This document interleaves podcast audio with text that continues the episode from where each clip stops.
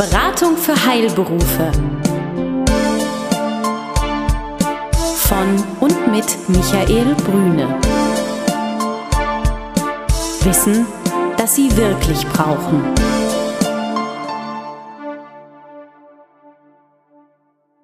Sie sind Arzt, Zahnarzt oder Apotheker? Dann erhalten Sie von Michael Brüne und seinem Team einen einmaligen Service. Eine unabhängige, individuelle und umfassende Betreuung. Ob Praxis oder Apothekenabläufe, Finanzierung, Personalfragen oder die Planung Ihrer Zukunft. Keine Produkte, keine Provisionen und kein Fachchinesisch. Hier erwartet Sie das, was Sie wirklich brauchen. Klarheit, Transparenz und guter Rat, der Ihnen hilft. Guten Tag, guten Abend, liebe Zuhörer. Ich freue mich sehr, ich, das ist Michael Brüne, dass Sie heute wieder dabei sind, dass Sie uns zuhören. Uns heißt, äh, wir sind in der Regel ja und häufig immer zu zweit, manchmal auch zu dritt. Heute sind wir zu dritt. Einmal André Kapinski und Dirk Holzapfel. Ich darf Sie beide sehr herzlich begrüßen. Hallo, Herr Kapinski. Hallo, Herr Brüne. Hallo, Herr Holzapfel. Hallo Herr Kapinski, hallo Herr Brüne. Ich freue mich ebenfalls hier zu sein und äh, ja, gleich über ein interessantes Thema mit Ihnen sprechen zu dürfen. Genau, Herr Holzapfel. Wir sprechen ja heute über das Thema die Bedeutung des Warenlagers einer Apotheke. Es hört sich ein bisschen schwierig an, aber ich denke, ist besonders für die Apotheker ein ganz spannendes äh, Thema, ähm, denn das ist ja einmal ihre Profession. Seit äh, vielen Jahren, seit 28 Jahren beschäftigen sie sich mit, mit Apotheken und dem Warenlager. Und ich glaube, in Zeiten des äh, rückläufigen Ertrages in Apotheken ein immer bedeutenderes. Und ich freue mich sehr auf unser heutiges Gespräch. Dem schließe ich mich äh, äh, absolut an. Äh, ja, es ist eigentlich ein, könnte man sagen, recht äh, profanes Thema, weil man beschäftigt sich in Apotheken ja schon seit, ja, seit es Apotheken gibt mit Warenlägern. Und ähm, wie Sie gerade schon gesagt haben, vor dem Hintergrund der aktuellen wirtschaftlichen Situation, die wir haben, Erträge in Apotheken gehen nun mal leider Gottes zurück, äh, wären natürlich so Dinge wie Liquidität immer wichtiger. Und äh, diese ja, liebenden Liquiditäts-Euros verstecken sich natürlich sehr gerne im Warenlager, sodass die Beschäftigung mit diesem Thema eine immer größere Rolle spielt. Ähm, Sie haben gerade erwähnt, 28 Jahre. Ja, das ist äh, leider richtig, kann man sagen. 28 ähm, Jahre mit diesem Thema. Ähm, das Thema Warenlager ist insofern für mich äh, von großer Bedeutung. Ich habe mich ursprünglich mit diesem Thema im Bereich äh, Pharmagroßhandel beschäftigt, der ja nun alle Apotheken letztlich beliefert. Und äh, zum Zweiten auch eine doch äh, recht lange Zeit mit über zehn Jahren äh, im Hause eines äh, Warenwirtschafts-EDV-Unternehmens verbracht. Insofern also nicht nur die Seite des Apothekenlieferanten kennengelernt, sondern auch die Seite der Organisation des Umgangs mit dem Warenlager in der Apotheke und der Instrumente, die da halt zu diesem Zweck zur Verfügung stehen. Nun gehören Sie ja nicht ohne Grund zum erweiterten Netzwerk der Beratung für Heilberufe, Mannschaft. Was machen Sie denn heute Tag für Tag? Weswegen sind Sie sozusagen hier? Denn schließlich ist es Ihre jetzige Tätigkeit mit Sicherheit, die Sie hier an den Tisch bringt, oder? Das ist völlig richtig. Ähm, wenn Sie sich, ähm, und mir macht mein Beruf ausgesprochen Spaß, das kann ich gar nicht anders sagen, ähm, das Thema Beratung, wenn Sie das Thema Beratung wirklich ernst nehmen und sich wirklich um Ihre Kunden kümmern möchten und erreichen möchten, dass Ihre Kunden Erfolg haben, dann wird es schwierig, wenn Sie sich mit Betriebswirtschaft, Warenlager und allen verwandten Themen beschäftigen, aber gleichzeitig Mitarbeiter eines Lieferanten sind, sei es eines Lieferanten, der die Produkte selber liefert oder eines Lieferanten, der ihnen die Organisationsmittel dazu liefert. Ähm, wie gesagt, da ich meinen Beruf schon seit Jahren äh, ausübe, wir hatten das vorhin mit den 28 ähm, und außerdem auch sehr gerne, ergab sich halt dann irgendwann der Schritt zu sagen, ich gehe in die Selbstständigkeit, unabhängig von Pharmagroßhandlungen oder auch anderen Unternehmen, weil nur auf diese Weise man wirklich, ja, ich sag mal, Apotheken oder auch Kunden orientiert sich wirklich mit diesem Thema auseinandersetzen kann. Jetzt habe ich hier, Sie haben mir Ihren Rechner auch mitgebracht und die Zahlen bei sich und da sehe ich diesen Bildschirmhintergrund, da steht jetzt ApoSurf, das ist Ihre Firma. Wer ist denn ApoSurf? Was macht ApoSurf? Oder wie wir äh, Marketing-Liebhaber sagen, welchen Mehrwert bringen Sie denn den Apothekern? Sie haben gerade so schön den Namen ApoSurf erwähnt. Das ist natürlich ein Kunstbegriff, keine Frage. Genau, kommt das von Surf, nicht wie, wie ja, dienen genau, und also nicht von Surfen wie Surfen? Richtig, ich surfe also nicht durch die Apothekenwelt, also bin ich der Silver Surfer in den Apotheken. Äh, Sie sind ja nicht mal Silver. Ja, eben, sehen Sie mal, das nach 28 Jahren. Äh, nein, es geht also wirklich um Service für die Apotheke. Der Mehrwert besteht im Prinzip darin, dass die Themenbereiche, die ich abdecke, da handelt es sich halt um alle Fragen der Betriebswirtschaft und des Controllings in Apotheken, dass diese Themenbereiche beleuchtet werden, unabhängig von Lieferanten oder auch Unternehmen, die Verbindungen haben zu Vorlieferanten jeglicher Art. Das heißt also, hier besteht eine volle Konzentration auf den Kunden zur Lösung der Probleme, die der Kunde hat. In dem Fall Kunde gleich Apotheke. Und das unbeeinflusst von anderen Bedingungen, die der Markt halt so mit sich bringt. Das heißt, Sinn der Sache ist, Apotheker sprechen Sie an und Sie leisten Hilfestellung. So kann man das sagen.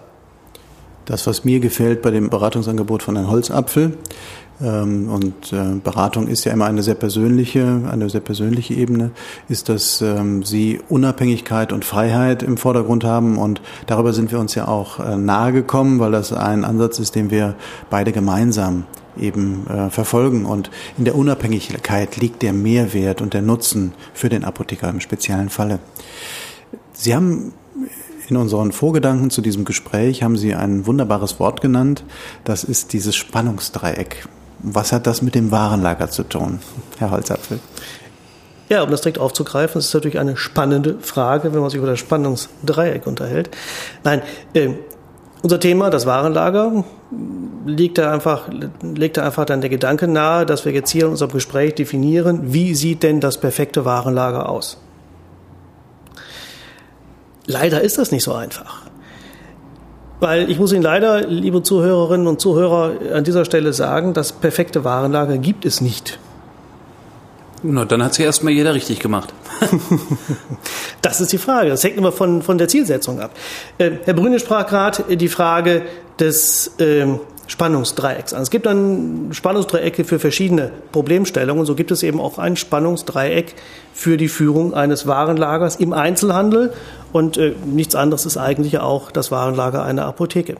Spannungsdreieck, was heißt das? Ich habe drei Ziele bei der Führung eines Warenlagers. Drei Ziele.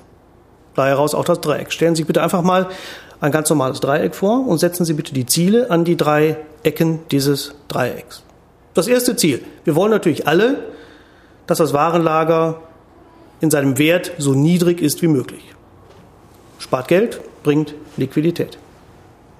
Auf der anderen Seite wollen wir natürlich, das ist ja völlig klar, so lieferfähig sein, dass wir im Prinzip nie einen Kunden nach Hause schicken müssen, respektive äh, unseren Botendienst auf den Weg bringen müssen oder sogar das Risiko eingehen müssen, dass der Kunde zum Mitbewerb geht. Das heißt, Lieferfähigkeit, die wünschen wir uns zu 100 Prozent.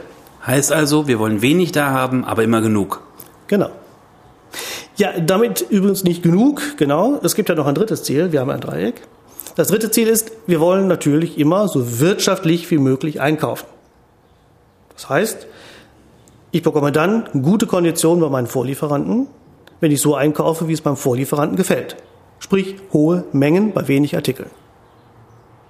Das Dumme ist jetzt nur, alle diese drei Ziele liegen sich einander gegenüber. Ich habe aber in der Apotheke ja nur ein einziges Warenlager. Die Aufgabe besteht also darin, innerhalb dieses durch diese drei Ziele bestimmten Spannungsdreieckes einen Punkt zu setzen. Dieser Punkt repräsentiert jetzt mein Warenlager. Und dabei stellt man ja unschwer fest, dass man sich, egal wo man da jetzt äh, den Punkt setzt innerhalb dieses Dreiecks, sich, äh, ja, wenn man sich einem Ziel annähert, von den anderen beiden entfernt. Also das Oder ist jetzt so eine klassische Unternehmensberaterdarstellung sozusagen. Wenn wir alle drei Punkte gleichermaßen berücksichtigen würden, wäre der Punkt für unsere Apotheke genau in der Mitte des Dreiecks. Und je nachdem, was wir bevorzugen, wandert dieser Punkt innerhalb des Dreiecks. Richtig, so ist das Bild gemeint, oder? Ja, so ist es gemeint, genau. So, das setzt natürlich jetzt schon Folgendes voraus. Äh, zum einen, äh, oder daraus ergibt sich Folgendes. Zum einen eben die Erkenntnis, dass es das perfekte Warenlager nicht gibt. Weil den Punkt genau in die Mitte zu setzen, ist natürlich ziemlicher Unsinn. Weil damit entferne ich mich natürlich äh, von allen Punkten gleichermaßen. Der Weg muss also der sein, sich einem dieser Ziele anzunähern, ohne sich von den anderen Zielen über Gebühr zu entfernen. Das bedeutet aber, und das ist eine ganz, ganz wesentliche Voraussetzung, bevor man sich mit der Frage der Warenlagerführung beschäftigt, erstmal zu definieren, was ist eigentlich mein Ziel? Beispiel. Wir hatten gerade den Punkt Lieferfähigkeit. Lieferfähigkeit kann und ist für eine Apotheke ein ganz wichtiges Marketinginstrument. Mhm. Wenn ich ein Sortiment habe, äh, von dem draußen bei meinen Kunden erzählt wird, Mensch, also da musst du doch nur in die ABC-Apotheke gehen. Ich hoffe, die gibt es jetzt nicht. Da musst du nur in die ABC-Apotheke gehen, da kriegst du das alles. Und damit setze ich mich von meinem lieben Mitbewerb ab. Da ist das ein ganz klares Marketinginstrument. Das heißt, ich investiere im Prinzip in Marketing, wenn ich in meinem Warenlager dafür sorge, dass ich eine hohe Lieferfähigkeit habe, mich dadurch allerdings zwangsweise von einer ja, wünschenswerten niedrigen Warenlagerhöhe entferne, vom Wert her oder eben vom wirtschaftlichen Einkauf. Wenn ich sage, ich habe eine Apotheke, die sich in einem Ärztehaus befindet, es landen in meiner Offizin, also vorn in meinem Ladenlokal, immer die gleichen Rezepte, weil es immer die gleichen Ärzte sind. Dann brauche ich nicht so viele verschiedene Artikel, dann kann ich mich viel mehr auf den wirtschaftlichen Einkauf konzentrieren. Das heißt also, es hängt sehr, sehr stark von der Zielsetzung und auch von der Lage der Apotheke ab, wie ich mein Warenlager zu führen habe. Mhm, aber lieber Holzapfel, jetzt ist die Welt ja noch komplexer geworden in den letzten Jahren. Früher war es ja so, dass man sich konzentrieren konnte auf das Medikament. Heute müssen Sie sich auf Indikationen konzentrieren, auf Wirkstoffe konzentrieren und Sie müssen eben schauen, welche Krankenkasse hat äh, welchen äh, Vertrag geschlossen und können ja gar nicht mehr so ohne weiteres steuern. Wie halte ich das vor? Wie lösen Sie das? Das ist eine gute Frage. Das ist eine Frage, die versuchen ja nun schon, seitdem es diese Rabattverträge, die eben zu dieser Problemstellung führen. Äh, seitdem es diese Rabattverträge gibt, äh, versuchen ja die EDV-Firmen, die diese Warenwirtschaftssysteme eben zu diesem Zweck äh, in die Apotheken liefern, zu lösen. Das Problem besteht darin, dass ich natürlich jetzt ein wesentlich breiteres Sortiment brauche. Das heißt also, die Anzahl der Artikel, die ich vorrätig halte, wird bedingt durch die Rabattverträge größer, um zu einer einigermaßen vernünftigen Lieferfähigkeit zu kommen bleiben wir wieder bei dem Spannungsdreieck. Das heißt also, wenn ich die Warenlager bereite, sprich die Anzahl der verschiedenen Artikel, die ich im Warenlager führe, vergrößern muss, möchte aber meine Warenlagerhöhe nicht vergrößern, kann ich das natürlich regeln, indem ich die Warenlagertiefe, sprich die Anzahl der Packungen pro Artikel im Warenlager reduziere. Auch dazu wieder ein Beispiel. Ähm, es gibt eine schöne Kennzahl, die nennt sich Warenlagerquotient. Klingt kompliziert, ist es eigentlich gar nicht, weil simpel einfach, das kann man jeder Apotheke auch selber nachrechnen. Es geht hier einfach nur um die Anzahl der Packungen dividiert durch die Anzahl der Artikel. Also, wie viele Packungen habe ich pro Artikel am Lager? Diese Zahl lag vor ein paar Jahren, gar nicht so lange her eigentlich, drei, vier Jahre, noch bei um die 4,8. Das heißt, die Deutsche Apotheke hatte im Durchschnitt 4,8 Packungen pro Artikel am Lager. Mhm. Diese Zahl hat sich äh, mittlerweile drastisch geändert. Sie liegt im Schnitt jetzt nur noch bei um drei Packungen. Wenn die Apotheke gut eingestellt ist, sogar kleiner drei Packungen pro Artikel am Lager.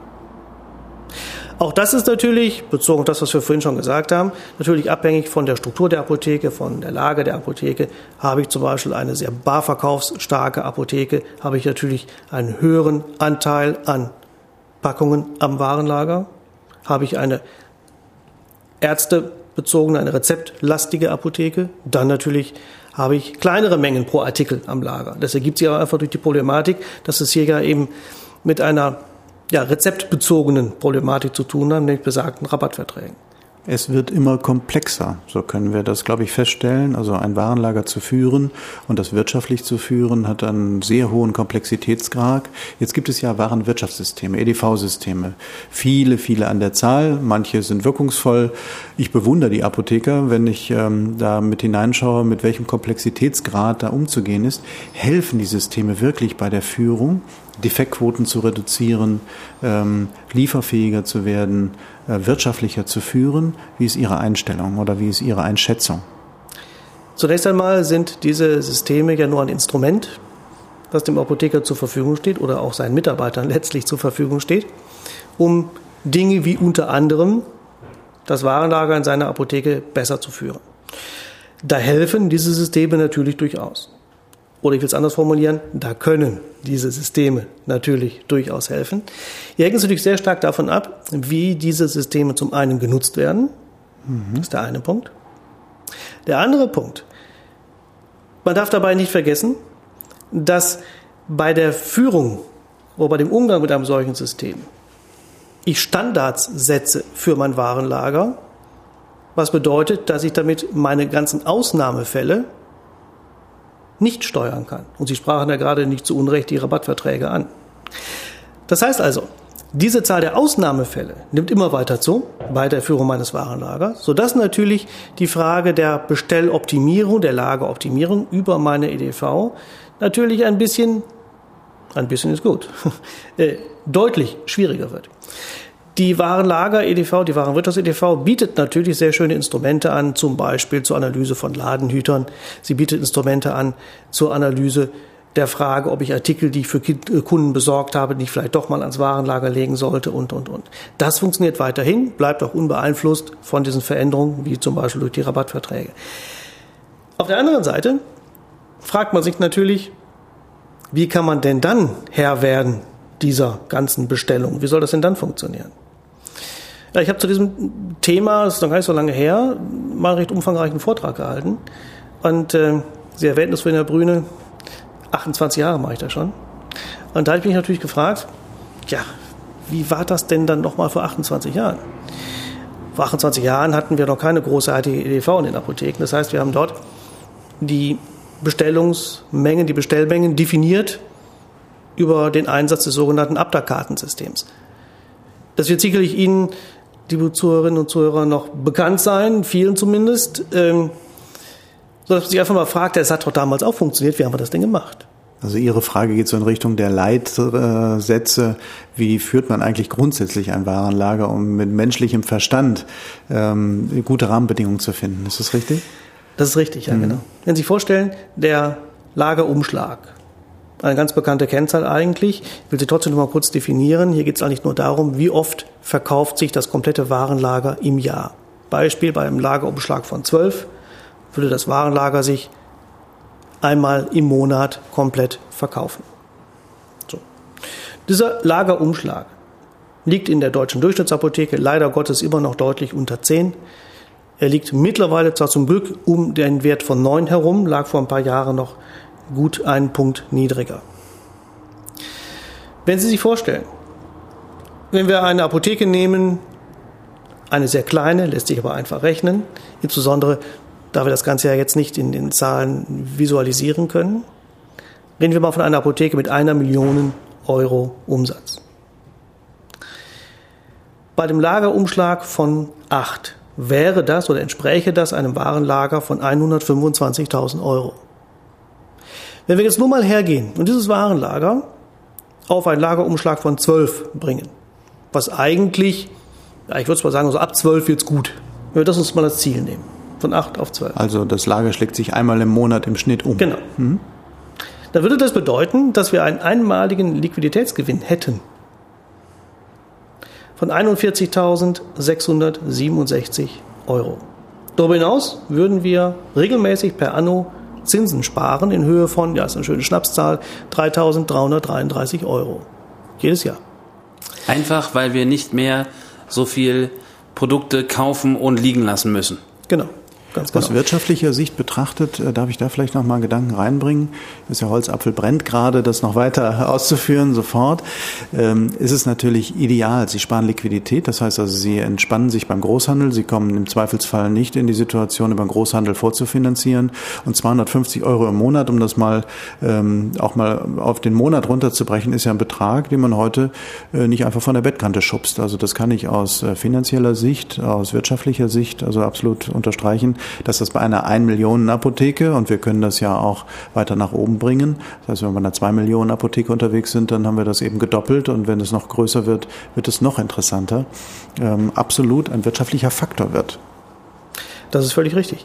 Und ähm, ich habe ja gerade ganz bewusst ähm, ganz bewusst äh, hingewiesen auf den Lagerumschlag von 12, weil auch dieser sich einfach rechnen lässt, Lagerumschlag einmal im Monat. Um diesen zu erreichen, wir sprachen ja auch davor über die Frage, wie einfach könnte man das denn doch machen? Und wie einfach haben wir das eigentlich vor 28 Jahren gemacht?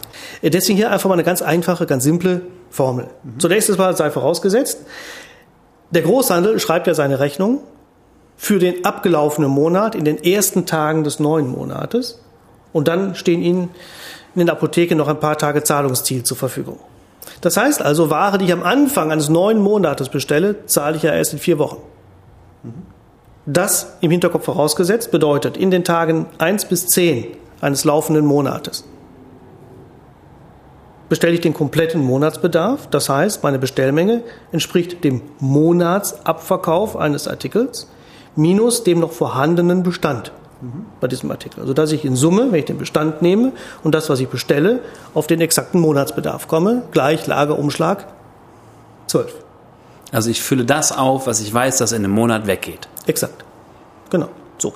Jetzt schreitet der Monat fort. Wir kommen zum elften Tag des Monats. Das heißt, äh, die Großhandelsrechnung rückt näher, sodass ich natürlich nicht mehr den kompletten Monatsbedarf bestelle. Ich halbiere diesen. Ich nehme den halben Monatsbedarf, mhm. ziehe auch dort den, wieder den Bestand ab, den ich noch am Lager habe, und komme auch dann wieder auf Sicht gesehen zu diesem Lagerumschlag 12. Mhm. Lassen Sie mich trotzdem einen Satz dazu noch ergänzen. Mhm. Das ist natürlich nur für ganz normale Regelartikel möglich. Das geht natürlich nicht auf, wenn ich jetzt über die Warenpräsentation nachdenke, wo ich natürlich allein aus Präsentationsgründen mehr Packungen benötige, als ich ja aufgrund meiner Abverkaufshäufigkeit vielleicht vorrätig haben muss. Okay. Da gibt es bestimmt kreative Möglichkeiten, wie man das auch hinbekommen kann. Sicher. Aber, lieber Holzapfel, und das heißt nicht aber, sondern das ist ein fröhlicher Ausblick in die Zukunft. 20 ähm, Minuten sind schnell vorbei. Dennis hat schon signalisiert, wir sind irgendwie schon bei 21. Er schmunzelt. Herr Kapinski ist traurig, würde gerne noch eine Frage stellen, aber das machen wir beim nächsten Mal. Ich denke, ähm, dass dieses Thema Warenlager ein immer mehr bedeutendes Thema wird für die Apotheker und auch darüber hinaus Lösungsansätze zu finden. Wie gehen wir damit um? Äh, das ist auch ein wirtschaftliches Thema, sehr eng wirtschaftliches Thema. Das beleuchten wir beim nächsten oder übernächsten Mal. Ich danke Ihnen sehr, dass Sie da waren. Ich danke Ihnen, Herr Kapinski, äh, für unser unser Dreiergespräch und auf bald. Alles Gute, bleiben Sie gesund. Herr Kapinski. Tschüss. Herr Holzapfel. Auch ich sage Tschüss, freue mich, dass Sie zugehört haben und freue mich umso mehr auf das nächste. Auf bald, bleiben Sie gesund. Tschüss. Besuchen Sie uns im Web. Mehr Informationen finden Sie unter www beratung-heilberufe.de